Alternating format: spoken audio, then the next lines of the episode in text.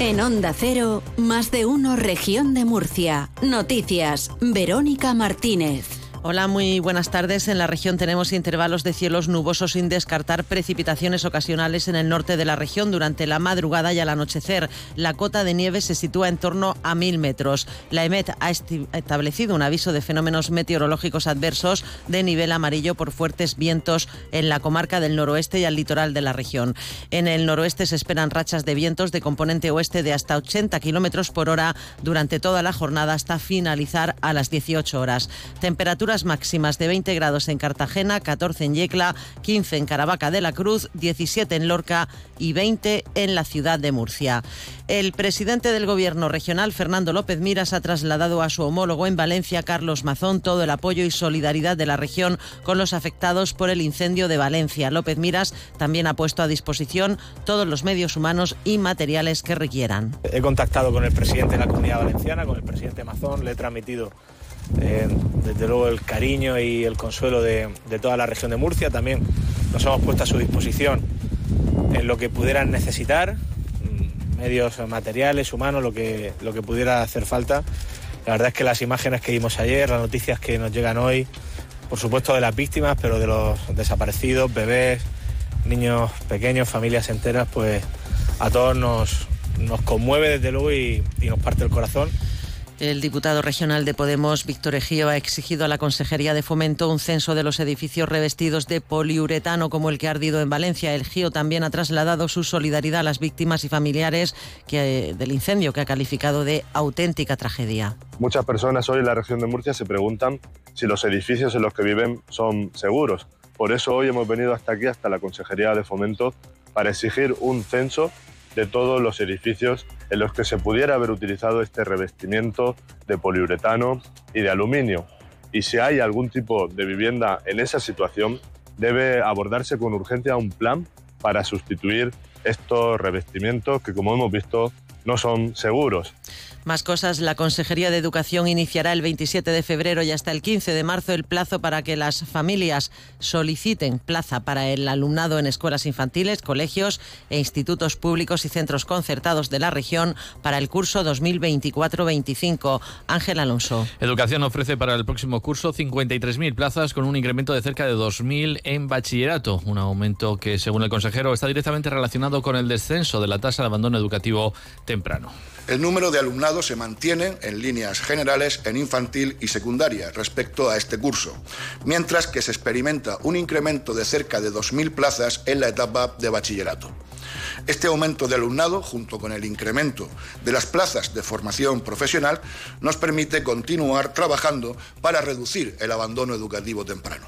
Más jóvenes deciden estudiar bachiller y, por tanto, continuar sus estudios. Por otro lado, el consejero ha destacado que el número de unidades de aulas de tres años se incrementará el próximo curso en 42 y se prevé que 14.000 niños de tres años accedan al segundo ciclo de educación infantil. En educación infantil, a pesar de que el censo de nacidos se ha estabilizado, con la buena noticia de que parece haber frenado el descenso que se ha venido observando en los últimos años, incrementamos el número de unidades para nuestros alumnos de tres años, pasando de 688 que tenemos este curso a 730 para el próximo curso escolar, lo que supone un incremento neto de 42 unidades.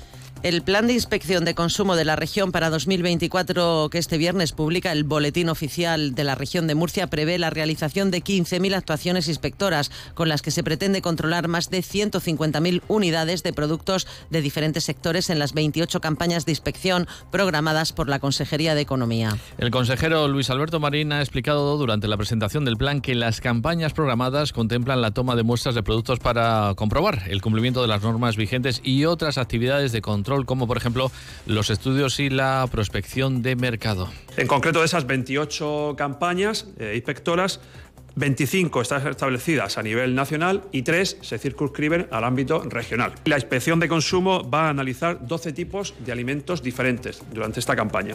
Alimentos como aceite de oliva, mantequillas, conservas, vegetales. Paralelamente, la incidencia del control de calidad y seguridad de los productos va a recaer sobre 10 tipos diferentes de productos, entre los que se encuentran juguetes, ropa infantil, El 112 cumple 25 años al servicio de todas las personas de la región de Murcia. Hoy, como el primer día, tu protección es nuestra prioridad. Trabajamos para ti. Sin seguridad no existe libertad. Vicepresidencia, Consejería de Interior, Emergencias y Ordenación del Territorio. Gobierno de la región de Murcia. Llega un momento en la vida en el que dejas de hacer lo que deberías para empezar a ser tú. Es entonces cuando empiezas a elegir. Alegría